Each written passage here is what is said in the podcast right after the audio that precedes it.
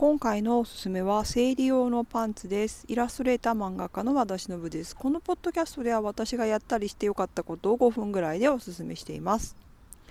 生理用パンツですが生理用パンツって最近ちょっと話題になっているあのナプキンをつけなくても大丈夫なタイプのパンツなんですけどまあ下着ですよね。なんですけど、まあ、私が今現状どうかというと生理が1日目2日目3日目ぐらいまではすごく量が多くて、まあ、それ以降はそうでもないっていう感じで、まあ、腹痛が2日目に結構ありみたいな感じなんですね。だいたい28から929日周期で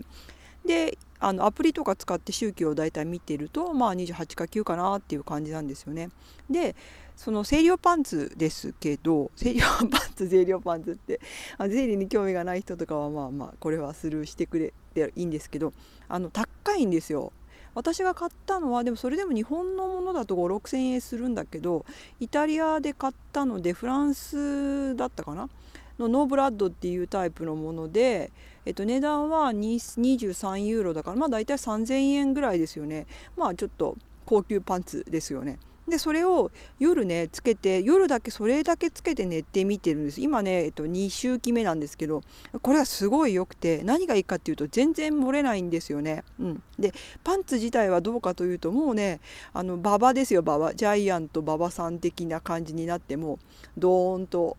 アトムみたいな感じで安心感っていう感じのパンツで。で私は別にそのその辺に関して装飾性とか可愛さとかを求めてないので黒でジャイアント馬場さんもしくはアテツマアトムみたいなパンツなんですけどで後ろが、ね、厚みも結構あって厚みというかそのだからその私の問題点はというと夜用夜に寝る時にあの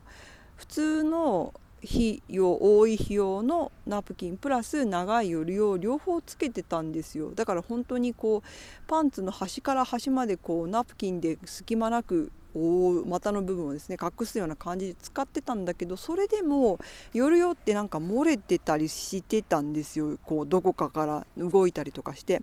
でそれがこのパンツだと全然なくて超安心してやれるんですよ。正直別にねそのあのすごく大変でもう、ね、その生理って本当に個人差があって出血がすごくておむつタイプじゃないとダメみたいな人もいるからそれに比べたら全然楽で。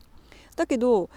まあ2日目1日目2日目大体こう何らかの形でシーツを汚すもしくはパジャマを汚すみたいなことがずっとあってですねここ。まあ、生理が始まる10代から始まるからもう2 3 0年それが続いてたのがもう夜それを気にしなくても良くなったっていうだけでめちゃくちゃ良くなりました。でどうしてるかというと私1枚しか、まあ、お高かったので、まあね、3,000円ぐらいするのでお高かったので1枚しか買ってないので夜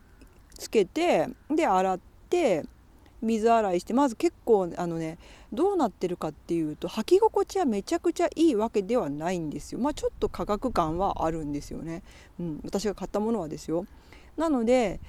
なんかすごい特に1日目2日目の量が多い時は出た後でああ出たなっていう感じあります朝起きた時にねでもつけてる時はそんな今寝てるんであんま感じなくてで朝起きて水で回ってバって洗うとまず血がこう出てきますでそれをまあ水を何回か変えたりとかして手洗いしてで絞ってもうその日乾かしてでまあ今の時期だと暖房の上とかに置いといて乾かして夜になったらまたそれを履くっていうのを生理の間続ける感じでもうこれだけでなんか夜用ナプキンから解放されるのってすごいなと思って。で、まあ、前はだから本当正直ねタンポン使ってみたりとかあと清涼カップ使ってみたりとかしたけど清涼カップは日によって漏れたりとかしてたのでこれが本当にすごいいいです。なのでめちゃくちゃおすすめです。もうねあのおしゃれなのがいいとかいう人はねそういうのさあれ探せばあると思うんですけど、まあ、私は実用その辺実用でやってるのであとまあやっぱ量が多いとかっていう人もいるので、まあ、その辺はね人によって個人差がありますとしか言えないんですけど、まあ、私に関して言えば夜ナプキンつけずに寝ても全然漏れてないので1日目2日目ね結構